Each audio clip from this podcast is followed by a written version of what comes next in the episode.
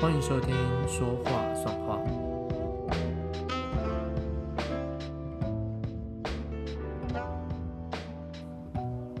Hello，我是 Nick，欢迎收听第十集的《说话算话》。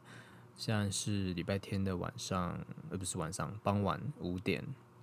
我坐在房间录 Podcast，面对台北中山区外面空无一人的街道。不要说没有人，就是连车都非常非常的少，所以我在这边录音都不会去担心说收音可能会收到公车啊，或者是呃任何车辆的那种很大的声音，是个非常特别的经验，但是也非常的五味杂陈。就我现在说往外面就有一台救护车疾驶而过，就是不知道大家过得还好吗？因为。距离呃上一次我记得是五月十五号，双北首先开第一枪就是公布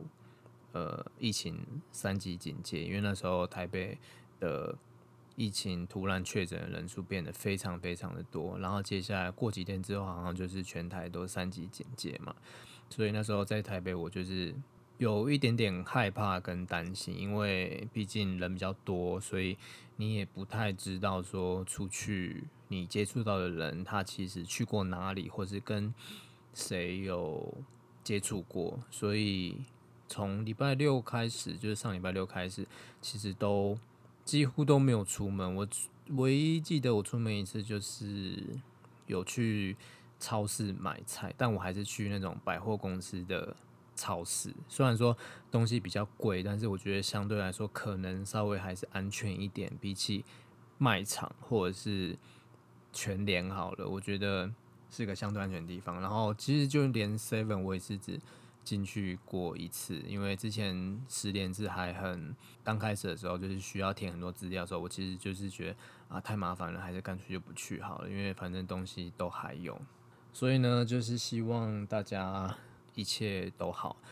不管你在哪里。那这几天的状况，其实就会让我联想到一部很喜欢的电影。叫做《迷雾惊魂》（The Mist），它年代有点久远了。它是二零零七年的一部美国科幻电影，它是改编自史蒂芬金一九八零年代的中篇同名小说，也叫《迷雾惊魂》。那虽然被拍成是一部怪物电影，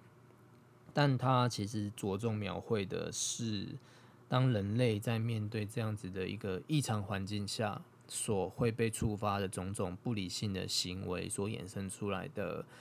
情节，那二零零七年我在看的时候，其实就很喜欢，然后也印象非常的深刻，因为我本身就很喜欢看悬疑惊悚片，但是当时我怎么想也想不到这样子的场景竟然会活生生的出现在我们现在所生活的世界上。那虽然不是以怪物之姿去像电影中席卷那个城镇，但是。它就是一个我们肉眼看不到的病毒，就足以让整个世界的秩序啊、生活方式都被摧毁掉，然后正在等待重新建立秩序的那一天。那我想大概讲一下这部电影的情节，因为蛮有共鸣的，所以想要跟大家讲一下。那如果你想要去找来看的话，我不确定现在哪里还看到，因为毕竟它真的有点久远了。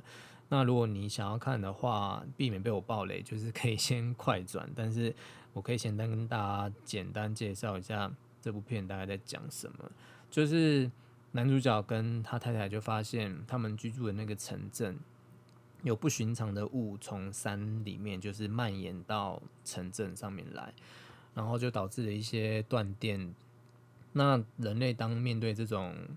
状况的时候，其实第一个念头都会想要去。囤货就是去采买民生用品，所以他们就跑去了城镇的超市去赶快做这样一个抢购的动作。但是当越来越多人出现在超市，然后大家就发现超市外面的停车场的浓雾开始越来越多，然后已经开始有警车在那边穿梭，然后空气警报也响了。他们就觉得事态好像越来越严重，然后就突然发现有一个满脸满身是血的人就从浓雾中跑进来，就说外面真的有怪物，就是大家要小心，不要出去，因为真的很可怕。所以他们就赶快把门都关起来，就静待外面到底发生了什么事情。这样，但是一开始因为大家都素昧平生，然后这个消息突然来的就是很吓人，所以大家都没有讲什么。但是时间一久，因为每个人的价值观啊、需求啊等等都不一样，所以就开始有了不同的声音出来。有的人就是说，呃，可不可以开门？就是因为他的小孩都在家里，他很怕小孩会出事，所以他可不可以出去？那当然，大家就会说，现在开门你是想要让大家。都死吗，所以当然不会有这种人。就是当然，大家就是会持反对意见。那也有的人支持那种，就是比较 T K 的那种，然后就说我根本就不相信有什么怪物，就是应该是就是道听途说这样。我决定要出去看看这样，所以他可能就会号召几个一样不信邪的人，然后拿着武器。虽然说他们不信，他们还是会拿武器这样。他们就会想要出去看看。那有的人就是会很害怕、很懦弱，然后可能就会躲在一些有想法或者是比较正义魔人的后面，就是帮他们背书这样。那也有另外一个比较重要的剧情线，就是有一个女配角，她是一个教徒这样，然后她就是会说：“呃，现在这个状态都是因为神在给大家惩罚，只要你信神。”就是你就可以得到庇佑，你就不会死这样子。但是如果你还是不相信神的话呢，你可能就会发生什么事情等等。所以这个言论就很容易就会煽动到一些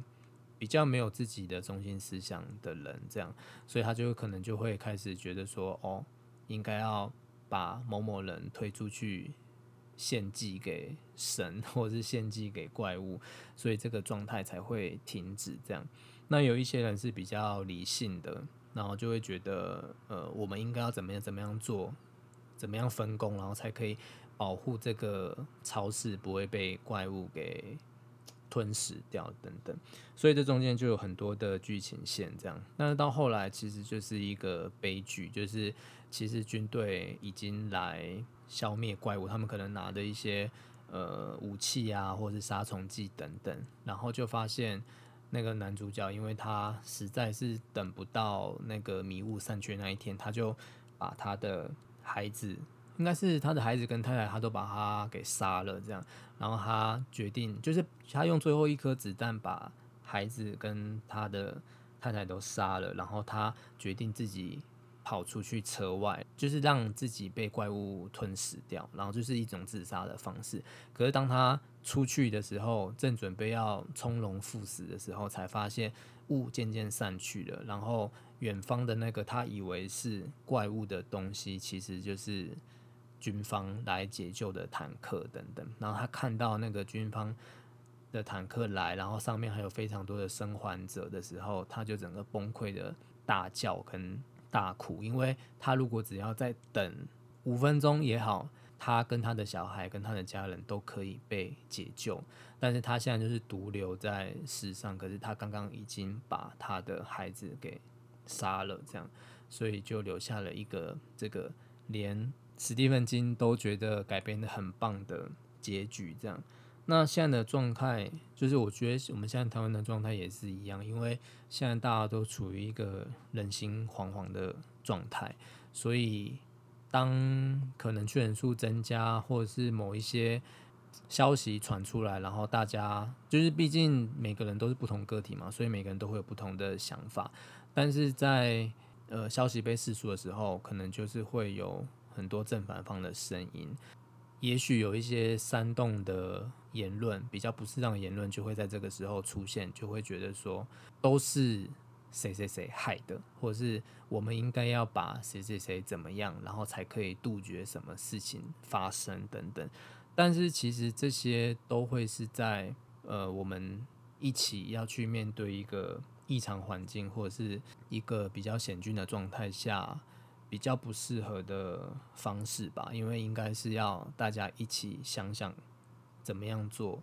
才是可以让大家最安全的状态，而不是把少数人怎么了，然后就可以杜绝这样一个状态。所以就是在，因为我每天就是会现在都很准时的会看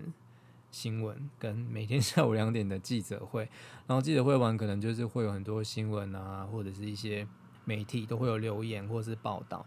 然后看了这些大家的意见跟呃渲染后的那个讨论之后，都会觉得啊，就是跟这部电影真的是很像。然后我想到的另外一个就是，呃，我看我之前 RCA 的一个同学 Emma，他之前 PO 的一个作品，他是英国人，然后他非常的喜欢大自然，他就是作品就是会充斥着呃石头啊、化石、植物、山海等等的元素。那因为他非常的喜欢。收集石头，他曾经有一次上课还抱了一整箱的石头来跟大家分享他的那个收藏，很像那个蜡笔小新里面的那个阿呆的角色。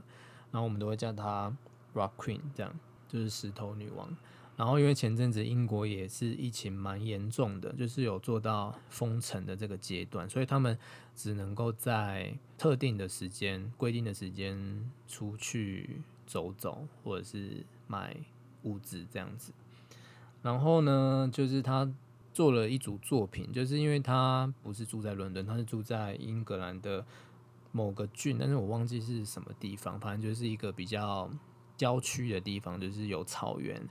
然后有非常多的树木，跟就是是比较相对来说不是那么城市的风景，所以他就在每次他在散步的时候，就特定的拍某一组固定角度的照片，然后他就发现他每个。每一天拍下的那个的那个照片的颜色都不一样，所以他就特别就写说，每天呢，就是我经过这一个这个 point 的时候，但是我拍下的照片没有其中两天是完全一模一样的，就是每天都是不一样的。他说他就觉得大自然非常的惊奇，但是当我们在一个正常生活状态下，可能每天都是。呃，坐大众运输啊，或者是要上班、下班、回家的那个过程中，我们并不会去特别注意这些东西。那只有在所有东西都 slow down 下来之后，我们才会去感受到说，哦，原来身边这些我们生活的环境竟然会有这些细微的变化，但是我们都不知道。那虽然我没有他那么幸运，就是没有办法是一出门就。可以有那么宽广的草原可以走啊，可以有那么美的夕阳可以拍，对，就是真的也没有想到自己有一天也会体验这种类似封城的概念。因为现在台北虽然说是三级警戒，没有到四级，但其实说真的，我觉得台湾人可能还是相对的比较 怕死一点点，所以其实街上真的就是一种类封城的概念呢。你想想，就是前阵子我们不是都还很开心的在什么母亲节聚餐啊，然后。那个什么二二八年假还有出去玩啊，或者是去年的此时，其实那时候不是还有那个五一年假，就是大家都还在跑去玩。那时候大家还很担心说会不会疫情又会爆发什么，但其实也没有，我们就这样安安稳稳的过了一年，就没想到就是还是在现在这个时候破功了。然后就想到五月初的时候，其实我跟那时候有跟呃当时。一起跟我在皇家念书的两个同学聚餐，那时候我们就是还有讨论到打疫苗这件事情，因为当时其中一个同学正准备要回英国去，要处理一些事情，那另外一个同学就是可能下半年就未来也会有在国外发展的打算跟规划，所以他们两个都会是在打疫苗上面必须要有一个。规划的人就是这样来说，对他们来说会比较安全。那在入境的时候也会比较顺利一点点。所以那时候就有在讲说，诶，要不要去医院预约打疫苗？但是因为当时台湾的接种率真的是蛮就是不高，因为当时就像我的心态也是一样，就是他们在问我说，诶，你要不要去打？然后我也说不用吧，就是台湾蛮安全的，就是感觉不需要去打。那生活只要基本的保护做好的话，其实是不会有什么太大的问题。而且我也会觉得要打的话，也会是给第一线的医护人员去打，这样是比较好的。只一个礼拜多，然后就开始台湾就是也开始掀起了这个打疫苗的这个话题。但是我会讲到这个呢，也是因为也是我自己想要讲的，因为。刚刚有讲到说，他们两个都有在国外发展，或者是说下一步的规划。当时毕业的时候，就是毫无悬念的，就是直接回来台湾这件事情。那当时在回来前的时候，其实我有跟他们两位在讨论这件事情，就是到底该不该回台湾发展这件事情。那因为我的状态是，还是会有一些现实的。考量让我不得不去做这个选择。当然，当时我也是愿意回台湾的。他们两个当然是有一个比较多的选择去做这件事情。就是说真的，其实也是会有一点、一点点啊，一点点羡慕，就是他们还是可以保有这个继续飞翔的选择。对，就是因为我自己的个性也会有一点向往。在国外的生活，当然并不是说国外的月亮就是比较圆，而是我心里面可能就是会有存在的一种很想去体验这些不一样的文化或不一样的生活的那个因子在。然后当他们在讨论这件事情的时候，我也在思考我自己说，那他们的发展在国外会长成什么样的样子？那我回来之后，其实也已经，因为我是二零一八年毕业的嘛，那我二零一八年的九月多回来的，那现在已经快要三年了。那我到底又做了什么？那如果我继续留着的话，当然我也只能继续留着啦。现阶段来说，那继续留着的话，我又能够做到哪个程度呢？因为我们在毕业考的时候，其实要做另外一个东西，就是。非常简短的去讲说，未来你的三年，你还想要完成什么事情？就是这个在毕业考的时候，也是要 present 给所长、跟校外教授还有校内教授去评断的一些事情。那那时候我就是有讲说，我想要去申请国外的驻村，也许是美国或者是其他欧洲国家，就是我希望借由驻村再去。做更多不一样的创作，跟呃认识不同的创作者、艺术家。那这个部分，因为后来 COVID nineteen 就全世界爆发了，所以其实也也没办法做到这件事情的。除非你真的有足够勇气去做这件事情。那我当时也有在，也有也有提到说，哦，我要去做一个出版的动作，然后要继续做自己的创作。除了做插画之外，我也期许自己可以做一点插画之外的事情，譬如说可能是教学，或者是做更多的设计案。那这设计案可能是包装设计也好啊，或者是动画设计也好，或者是公仔、玩具等等都可以。然后希望有自己的工作室。那有的有完成了，那有的可能有做到，但是可以做得更好。所以那时候这个讨论其实就在我心里面发酵了好一阵子。然后接着就是五月十五号的全台三级警戒嘛，对。然后所以我就觉得这个时间点好像来的蛮刚好的，就是在三年的前夕，就是让。我自己可以好好沉淀一下，就是抛开暂暂时抛开一些我需要维生的工作，然后去思考一下这段时间，就是我完成了哪些，我还没做到哪些，跟我遗失了哪些。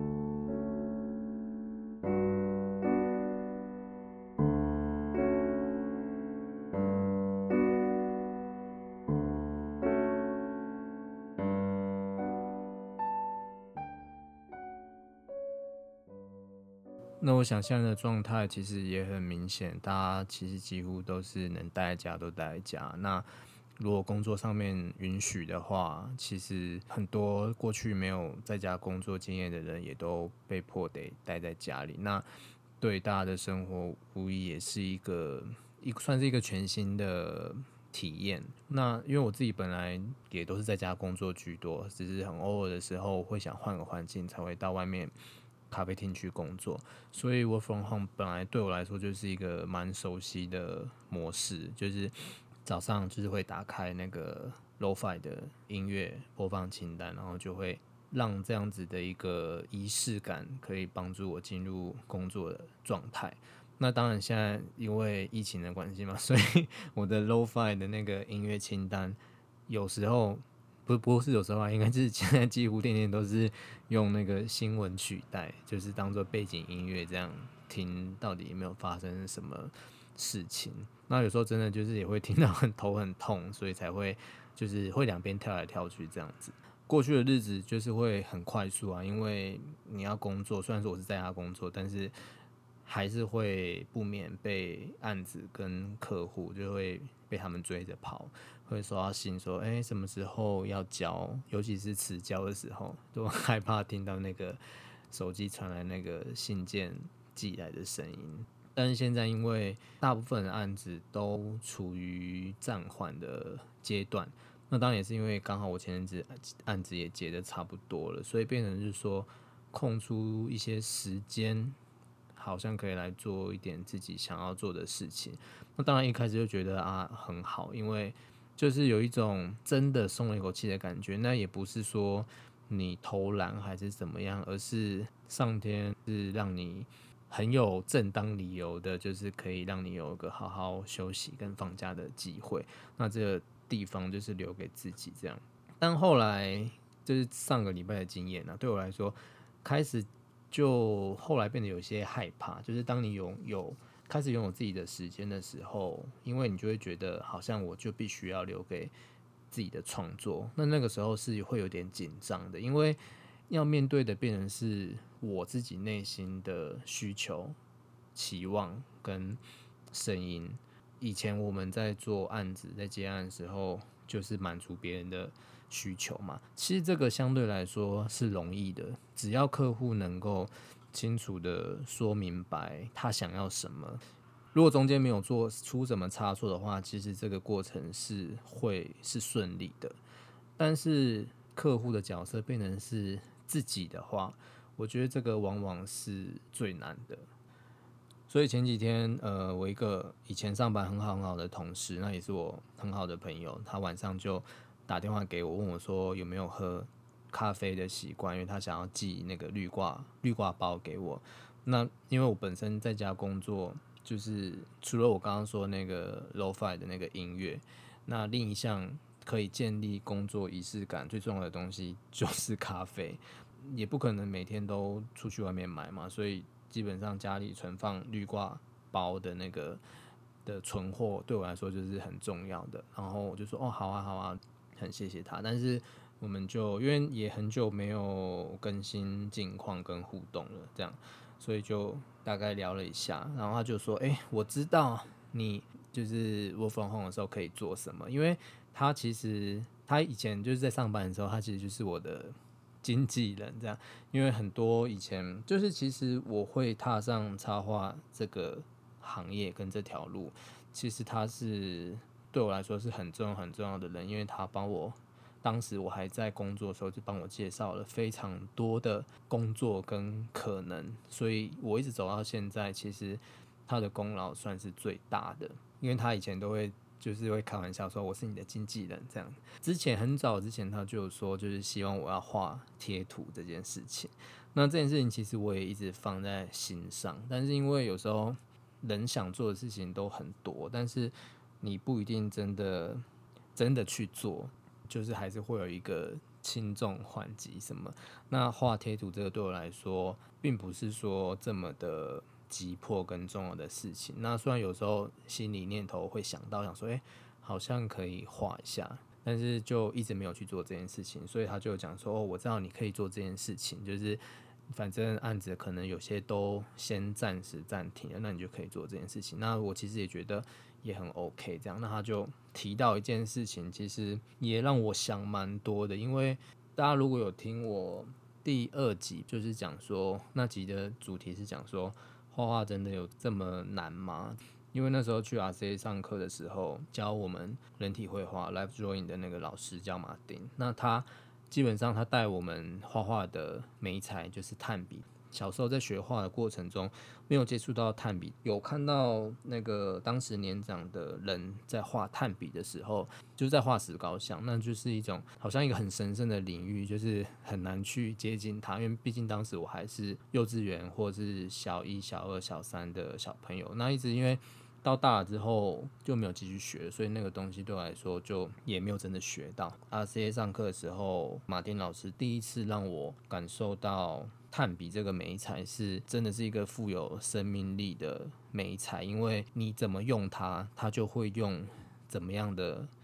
视觉笔触画面去呈现你当时在使用它的方式、情境跟心情。我觉得这是很特别。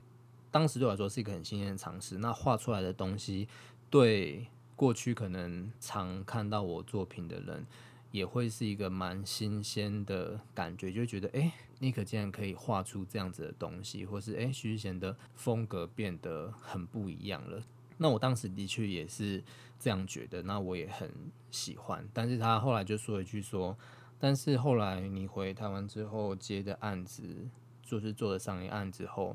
我就再也没看到那个东西了。然后他就说，之后东西都是偏精致的东西，他就觉得蛮想念我画的那些东西。然后又再加上我室友就是有一只黑猫在家里一起养着，然后那个黑猫呢，就是它全身黑嘛，然后他就直觉联想到说，炭笔就是画出来东西也是全身黑，他就觉得我可以用炭笔画那只黑猫的贴图。就是可以让我重温那个炭笔的创作，然后他可能也想要再看到那样子的风格出来。过年那段时间，就是有接到一个合作的邀约，那是一个一起去提标案的那个邀约。虽然说这个标案最后没有成功的拿到，但是在联络的过程中，就是对方也非常的。客气，然后也非常的有有自己作品的 sense。讨论的过程中，他也有提到说，他很喜欢我那时候在英国做的创作跟作品，因为他觉得很有实验性，很特别。那也希望在未来有机会的合作可能之下，我也可以做出那样子的作品。在宣布三级警戒的，我记得是第二天吧。那天早上我就很有干劲的拿出呃笔记本跟笔，我就。想要写一下，说写一下清单，就算一下这段时间我可以好好的把握哪些事情。那不一定是做完，因为其实也不确定。当然是希望疫情可以尽早的趋缓，恢复正常生活。但是这种事情就是谁都不知道，所以我会觉得，就是我至少要把我要做的事情的那条路先开好，至少要开到一个对的方向。那主要的。最首要、最首要完成的事情，其实就是去年底本来要跟几支一起完成的画展这件事情。因为我已经很多年没有开自己的个展了。当时去年底就是因为家里的事情，所以暂时先暂缓。那另外一方面，其实也是有下半年，去年下半年想要做的事情太多了，就是实在是太贪心，因为又写书，然后又创作那个。年历的创作其实就已经花了非常多的时间，一方面书又要排版，又要做设计等等，其实自己是完全吃不下来的，所以进度上面也有一些延迟。反正就种种因素加起来，我就就是先暂停这样子。虽然说今年上半年这样下来，那也有在想这件事情。那我觉得刚好到了现在这个时间点，就是一个最合的时最合适的时间点，好好的去做呃。调整跟进行。那因为想画的画跟想说的故事有一点点小小的变动，所以我有重新在你的策展论述啊，跟视觉说故事的方式。所以呢，在这段时间我就有去试着再拿起画笔，想要试试看是不是可以有一些新的画面出来，就去画画看这样子。但是实际上画了之后才知道好难哦，因为就是那个感觉，我已经回到了很像当时刚升上二年级在 RC 的时候面临的那个创作瓶颈是一模一样的。因为再加上我想到那个，我刚刚朋友跟我讲说，诶，我以前有看过你画怎么样的画，但是后来就再也没看到了。当然也不是说。呃，因为他这样讲，然后我为了要满足那个朋友想要看我画怎么样的画，然后我因为没有满足他而难过，并不是这样子的情绪，而是我自己知道画出那样子的画是我在英国学到的创作方式，然后对我来说影响很大，我也学到很多，我也很喜欢。但是被他这么一讲，我就觉得，哎，怎么没有继续延续下去？而是好像因为回来了，我又再度落入了那个商业案的那个窠臼里面。然后我就一直在想说，为什么是商业案跟艺术创作跟所谓的实验性的作品，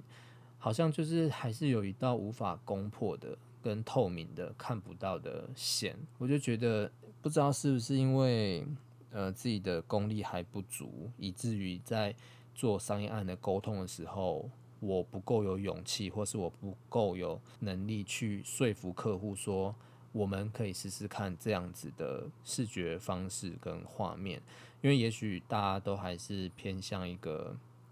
安全，或者是说比较以过去同等或是一样保守的方式去做呈现就好。那另外一个被勾起的回忆呢，就是想到我在做毕业制作的时候，蛮后面的的时间在做视觉化的部分。那时候我在家里画了两，先是画了两三幅。嗯，手绘的原画，我就带去给带去学校跟老师讨论。那当时在画的时候呢，我就觉得应该这次是没有问题的吧，因为毕竟那个基底跟脉络都已经重新的调整过，那中间发展的过程，老师也都觉得很 OK，没有任何的问题。所以视觉化的时候，我就觉得就就是我的专业嘛，所以就觉得应该不会有出什么太大的差错。然后拿去给老师看的时候呢，老师就 端详了那三张画很久，因为老师是一个好跟不好，他可以直接讲的非常明了的人，所以当他觉得好的时候，他就会直接给你一个非常明快爽朗的答案。但是他那天就是看了很久，他也没有说任何话，他可能在思考应该要怎么样引导我到一个对的地方。所以老师就叫我打开那个 Pinterest 上面的我存作品的范例，他就说，他就跟我说。呃，You have smart eyes，就是你知道你自己要做出怎么样的作品，跟往什么样的方向走。但是你给我看的这些东西呢，其实是一个完全不 不一样的方向。所以他就觉得这个不是我，因为他知道我，他已经预期知道我会画什么样子的东西的，所以他很清楚我原本的呃风格啊，跟构图方式等等，他都觉得是没问题的。可是他希望我可以在。再挖深一点，或是再往更广的地方走。所以呢，在跟他后续的讨论呢，跟综合另外一个老师的意见之后，才有我最后 final 版的毕业制作的东西。但是我会讲啊，我会想到这个，就是我上礼拜在。我刚刚讲说，我在重新调整画展的论述跟作品的方向等等，我有在重新拿起画笔试画了，在画画布上面试画一些东西。我画来画去都觉得就是不对，就是那个感觉就是很像当时我在跟老师讨论这些画的时候，这个时候已经不需要老师跟我讲说，我觉得方向不对，就是我自己心里面的声音已经告诉我说，这个不是我想要拿出去给大家看的东西，因为你知道。就是我们在做，不管是做设计也好，是或是做创作也好，其实想的跟说的，在对比你做出来的东西，其实是可以差很多的。有时候你想到的画面是那样子没错，可是你实际画，你可能就是真的画不出来，或者是说那个感觉怎么样都。抓不对，因为那个是一个很，那是一个很抽象的感觉，就是只要对了，你就很像那个打撞球，球入那个洞的那个感觉，是它是非常的直接跟明快，它就是可以直接唰一声，你就知道它入洞了。对的感觉就是很像那个感觉一样，就是它不会有任何的模棱两可。所以呢，我还在非常的努力中，那我不知道我会做到怎么样的程度，但至少我可以确定的是，我今年一定会。就是做完这个展览，希望大家期待一下。我想在听的你们，只要你们的身份跟职业跟我一样是插画师、设计师、艺术家，或者是创作者，不管你是做文字创作、影片创作、音乐创作等等，你们一定会对我刚刚所讲的撞墙期特别的有感觉。而且这个撞墙期并不是说你遇到了一次。你冲破了，你突破了，就从此免疫。就它其实是会在不同的时间点跟不同的阶段，重复的出现在你的创作过程中，因为我们都是把创作这个东西当做一生的志业去做，不管你说奉献也好，或者是说你就是想要让你就是想要分享作品给大家，所以这样子的撞墙的过程，因为你会不断的要求自己，会一直因为这会有一个精进进步的过程嘛，所以这个撞墙其实会不断的出现，除非你今天真的就是把这些产出。当做只是当做一个呃赚呃糊口的工具，或是一个温饱的工具的话，那可能就另当别论。因为你只要去满足呃你的老板或是你的客户的，就是你可能会想说哦，我完成最低要求就 OK，反正只要过关就好。但是当你把这个创作当做是你这一生想好好做的事情的时候，那个客户就变成是你自己的。那我相信那个撞墙期就是会不断的出现，还有包括我刚刚所讲的那个商业跟艺术之间的的那个区隔。当时要在毕业的时候，跟那个指导教授在准备要回台湾前跟他吃饭，他就已经跟我讲过说，他知道，呃，我离开学校之后。就是可能真的很难再有机会去做很多实验性的作品了，因为毕竟市场还是有市场的考量跟需求，他会希望我可以好好的调试所谓商业跟艺术之间的那一个作品拿捏的那个心态。那我当时其实也不会觉得。就觉得好像也没真的这么困难吧，因为毕竟其实你还没有真的经历到的时候，也不会有太多的想象跟感觉。综合我刚刚讲的，就是朋友讲的话，或是呃来找我的客户讲的话，就是他们其实也都会把我当时在学校做的那些比较大胆或是比较富有实验挑战性的东西，他们是会记在心里的，然后去跟你所完成的商业案去做一个。对照跟比较的时候，你才会知道说哦，原来老师说的那一个困难，跟你的心态要调整的时的那个难度是在什么地方。那我现在也很难真的去跟大家讲说，应该要怎么样做，才可以尽量去消弭那个商业案跟艺术创作中间的那个的那个隔阂。我觉得我现在也还没有到那个功力去跟大家说应该要怎么做，还是会希望自己有一天可以可以被大家觉得说，哦，他的艺术创作的确是他的艺术创作，但是他也有所谓这样子的商业价值。那我们在做所谓的商业展出的时候。我们去运用它这个所谓的艺术创作，也完全的不会有违和感，然后反而会创造出另外一波的冲击效应。对，这是我想到一个最理想的状态，但是还有很多努力的空间，所以大家一起加油。OK，那今天所讲的这些呢，大概就是我这一期 p o c k e t 所想要跟大家分享的内容。对，很像心情故事，因为回想起来就是一个正在面临撞墙期的人，不断的在跟大家 murmur 说啊，怎么办？又撞墙了，怎么办？找不到出口这样。但我想这也是一个，嗯，身为创作者可能会常常遇到的心理状态，尤其是在这个工作步调、生活步调都相对慢很多的时候，我们有很多的时间。空间可以去留给自己的创作，会产生的心理上面的质疑，这样。那所以最后呢，分享两句话给大家，作为这 这一段就是碎碎念的这一集 podcast 内容一个对得起大家的 ending，这样。那第一句话呢，是我的指导老师送给我的，我不确定之前的 podcast 有没有讲过，那如果有的话，就大家再记一次，因为我觉得这句话非常的受用。他说：“呃，trusting your instinct, it won't lie to you，就是相信，永远相信你的直觉，因为你的直觉不会骗你。那第二句话呢，就是前天在跟室友吃晚餐看电影的时候，有一句电影的台词讲说：，呃，好的直觉呢是靠不断的犯错累积而成的。我当时听到就想说：，啊，这句话也太好了吧，一定要。”跟大家就是下次有机会之后要跟大家说，我想大家就是把撞墙期当做是一个不断犯错、不断累积经验的过程。那这个过程呢，会让我们训练出一个有好的 sense、有好的直觉。相对的来说，离创作出好作品就是一个 不远的将来。那如果你不是创作者也没有关系，因为我相信这些道理在生活上也能够运用到。最后是希望大家可以在这段比较辛苦、比较紧张的时候呢，可以好好的照顾自己，照顾自己身边的家人朋友。让大家都能够平安的度过这一次台湾比较辛苦的阶段，所以大家加油，台湾加油！好，那第十集就跟大家说拜拜，那我们下次再见，